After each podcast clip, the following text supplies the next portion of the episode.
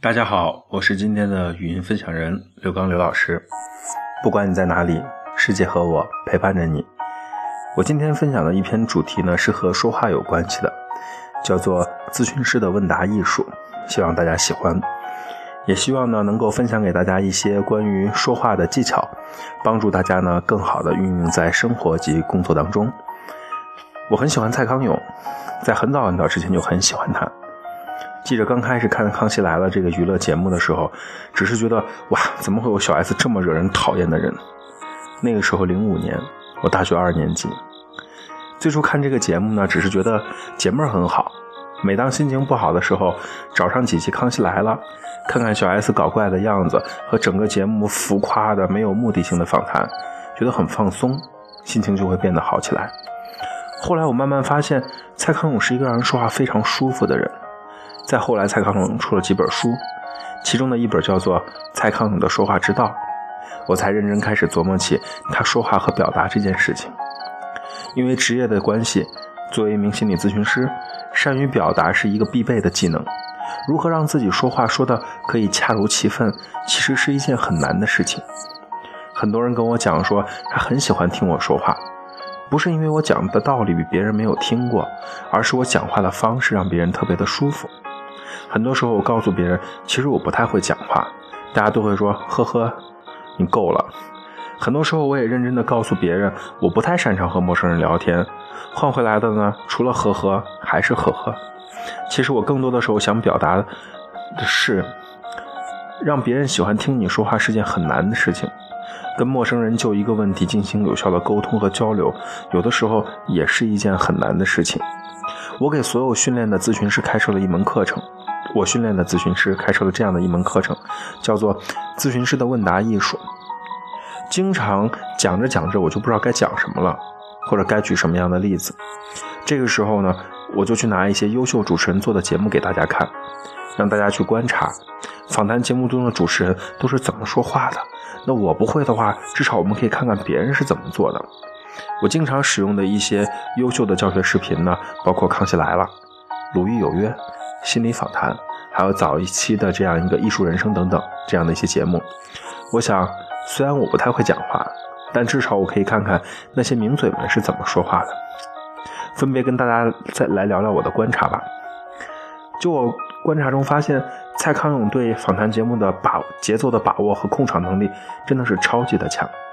你发现有的时候好像只有他一个人在主持，其他的主持人只是搞笑而已。他提问题的方式非常的柔和，比较常见的是，你想表达的是什么呢？他就会停顿下来，给对方自由表达的机会。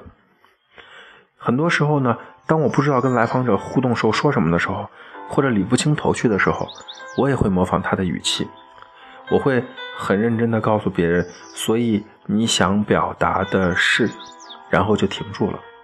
我记得在咨询师的技术中呢，问答艺术中，我有讲过，这里叫做具体化借术，或者说把话语权还还给来访者，来让来访者主导他想要探讨的问题。再来说说心理访谈中的两位女主持人吧，可能毕竟是节目的关系，不可能真的像咨询那样，呃，很有条理的或者是很柔和的去处理问题，所以你经常会看到其中的一位女主持人说话的时候咄咄逼人。一连串的问题就丢给了来访者，我能理解他是好意，可是他这样的做法呢，就会造成咨询师和来访者很大的困扰。另外一位女咨询师呢，话就少了很多，大部分的时候话说的很柔和，主要的问题呢都交给咨询师去处理和互动，看起来措辞呢就会让人舒服些。当然，我说的只是屏幕上看到的，我也只能说我从屏幕上看到的。接着来说《鲁豫有约》吧。有人把《鲁豫有约》中的陈鲁豫比作北美的 Opera，他们都是在访谈中非常擅长讲故事的主人，喜欢拿自己来进行抛砖引玉，特别喜欢在提问中确定某些事情，或者是区分某些事情。每当我在做心理沙龙开始的前十五分钟的时候，我就去回忆他们是在怎么在节目中去发问的，让自己可以更好的、更稳定的做好心理沙龙。我经常跟学生讲。讲课和做培训，还有团体互动，甚至在心理咨询的时候，要把自己当做一个变形金刚。一会儿你是在讲单口相声，一会儿你是在脱脱口秀，一会儿你是睿智的蔡康永，一会儿你变成讲故事的陈鲁豫。作为讲师是这样，作为教师也是这样。我们在术语中叫做教师卷入度。其实呢，作为咨询师更要这样。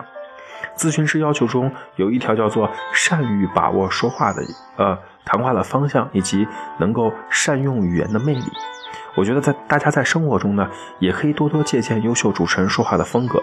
注意，是他说话的风格，不是他的腔调。我们知道港台主持人他说话不由自主的会有港台腔，听起来会嗲嗲的。我们要注意是他说话的风格、提问题的方式和他说话的一个思路，而不是只是照猫画虎学到他的腔调，生硬别扭的说着一口港台腔。在这样的基础上呢，我们慢慢的就摸索到如何说话可以让自己表达的更清楚，也能够就一个话题展开有效的交谈。要知道，沟通沟通，用对方听得懂的方式说给对方听就是沟通。有的时候你会发现，一句话说得好。可以说的让人笑，一句话说的不好，可以说的让人跳。在生活中和工作中，都要做善于说话的智者。举一个例子吧，你对别人说“你这个贱人”，别人会说“你才贱人呢”。你对别人说“你这个怪人”，别人听完之后会说“我是挺怪的”，但是对方能够接受。你看，这里就明显有了区别。你都在表达着对对方的看法，可是前一种表达方式对方受不了。对方很生气，而后一种表达方式呢，对方却可以接受，这就是区别。区别在于你说的话不刺耳。没有人喜欢别人批评自己，即使你说的真的好像是为了对方好，别人也不喜欢批评自己，因为别人一旦体验到你在批评他的时候，你说什么他是听不进去的。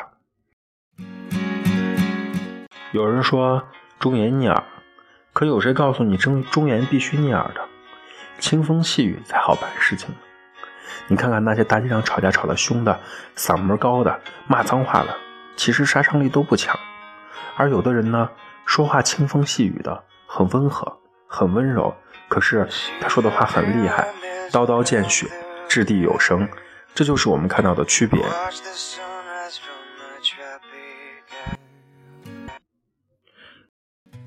我这人就是心眼实。啊，真诚不说那些虚假的话。可是有谁告诉你，真诚就要实话实说了？实话实说的是傻子。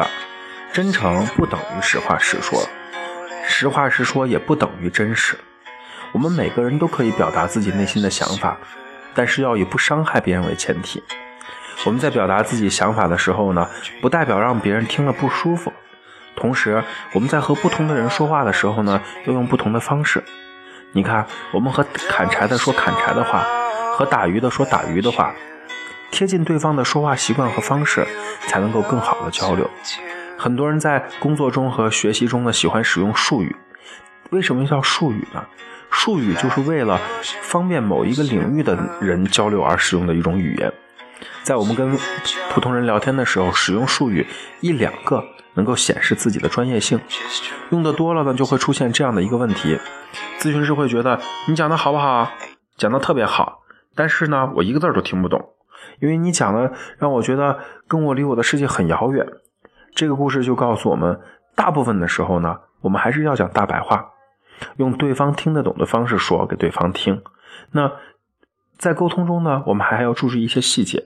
我不知道之前发生了一个什么样的事情，南方人会对北方人有这么强烈的看法。一个南方的朋友呢，走在兵马俑，他问别人：“哎，这个东西怎么走？我这个东西怎么走？我这个地方怎么去？”完了之后没人搭理他，他回去就大肆宣扬，他说：“北方人特别糟糕，西安人都特别的不讲道理，而且没有礼貌。”我想说的是，你有礼貌的话，你为什么不带我们的称谓？你可以很温和的问一句：“啊，请问怎么怎么样？”这才是礼貌。不是你觉得那样的礼貌，所以在沟通中呢，有几个大忌，包括在沟通中要认真的去叫对方的称谓，同时呢，用对方说得懂的话说给对方听，而且要注意，我们真诚不代表直接会伤害别人。很多时候呢，会说，哎呀，我们这人说话就是这么直接。你要知道，没有人可以为你的直接去买单的，你直接可能带来的就是伤害了别人，伤害了自己。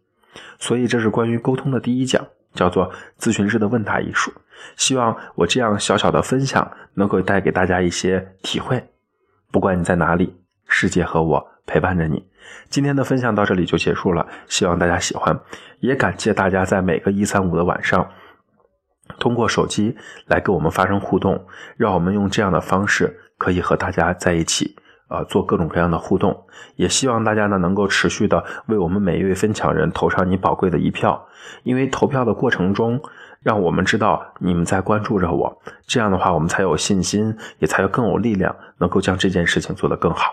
谢谢大家。祝大家晚安。